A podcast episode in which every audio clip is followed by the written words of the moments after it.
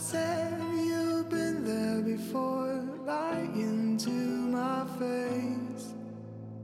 I thought it was something that I would understand. Hi,，各位小伙伴们，大家早上好，我是姚老师，欢迎大家来到今天这一期的英语口语每日养成。今天的话呢，我们来学习这样一段台词，依旧呢是来自于《Friends》Season Two Episode Five，《老友记》当中的第二季第五集。I don't understand. I mean, it's like we can't win with you guys. I don't understand. I mean, you, it's like we can't win with you guys. Yeah, I don't understand. I mean, it's like we can't win with you guys. 我不是很明白，感觉我们怎么做你们都不开心。I don't understand. I mean, it's like we can't win with you guys. I don't understand. I mean, it's like we can't win with you guys. Why, it's dinner for six, five steaks, and an eggplant for Phoebe. yeah, we switched meat suppliers at work, and the, the new guys gave me the steaks as sort of a thank you. But wait, there's more. Hey, Chandler, what is in that envelope? by the way, this didn't seem so dorky out in the hall. Come on. Why, it's six tickets to Hootie and the Blowfish. The Blowfish. It's on us, all right? So don't worry. that This is our treat. So, thank you. Could you be less enthused? Look, it's a nice gesture, It is. but it just feels like Like charity. charity. We're just we're just trying to do a nice thing here. Yeah, but Ross, you have to understand, your nice thing makes us feel about this big. Actually, it makes us feel that big.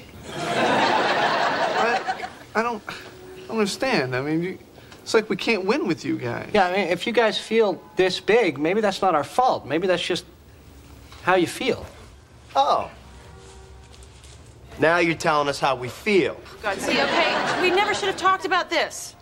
All right, I'm, I'm gonna pass on the concert because I'm just not in a very hooty place right now. 今天这期节目当中呢，我们会来学习这样的几个知识点。第一个，在口语当中，当我们说 “you can't win”、“he can't win”、“I can't win” 或者 “we can win” 等等这样的表达，指什么意思呢？第一层含义，我们可以用来指这个人呢没有办法成功，没招了。One is unable to find or create any success。比如说，That's the third manuscript to be rejected by the publishers. I guess I just can't win. 手稿第三次被出版社拒了，我想我可能没招了。That's the third manuscript to be rejected by the publishers. I guess I just can't win. 这个短语的第二个意思呢，指的是 one cannot please someone or everyone，指的是某个人没有办法取悦某一个人或者每一个人。 比如说，看下面的这些例子：If I spend time with Phil, Jane's unhappy. If I spend time with her, he's jealous. I just can't win. 如果我和 Phil 玩，那么 Jane 不开心。但是呢，如果我和 Jane 玩，那么 Phil 呢又会嫉妒。我没有办法同时照顾到他俩的情绪。If I spend time with Phil, Jane's unhappy. If I spend time with her, he's jealous. I just can't win. 那么再比如说，看第二个例子 ，I can't win. If I agree with her, she says I have no mind of my own. If I don't, she says I'm being difficult. If I agree with her, she says I have no mind of my own.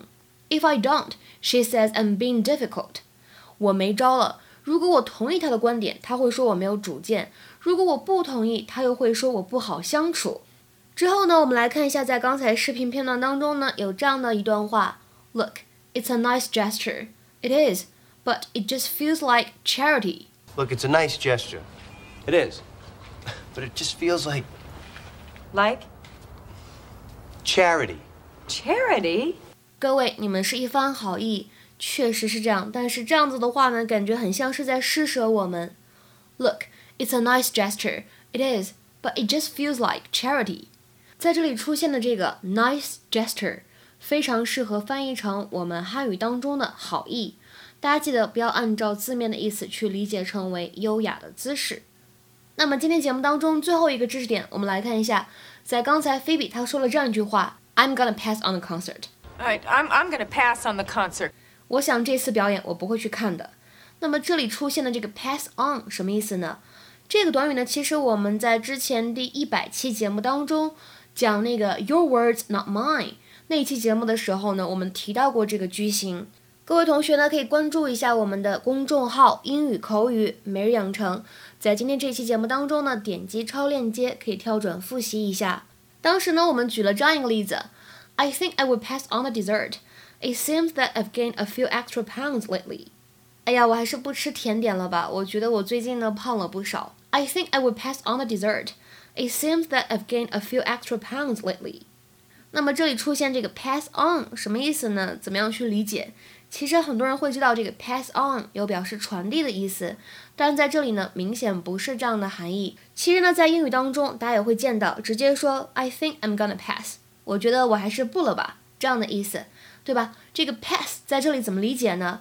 我们呢来看一下它的英文解释，可以理解成为 to say that you do not want something that is offered to you，或者 let something go by without accepting or taking advantage of it。比如说，举一个例子。Thanks, I'm going to pass on the cheesecake if you don't mind. 谢谢，如果您不介意的话，乳酪蛋糕我就不吃了。Thanks, I'm going to pass on the cheesecake if you don't mind. 今天的话呢，请各位同学尝试翻译下面这个句子，并留言在文章的留言区。当你放寒暑假在家的时候呢，你的妈妈总是看你各种不顺眼。那么下面翻译这样一句话：她先是批评我在家里窝太久了。之后又说我总是和朋友们出门，我在他面前怎么做都不对。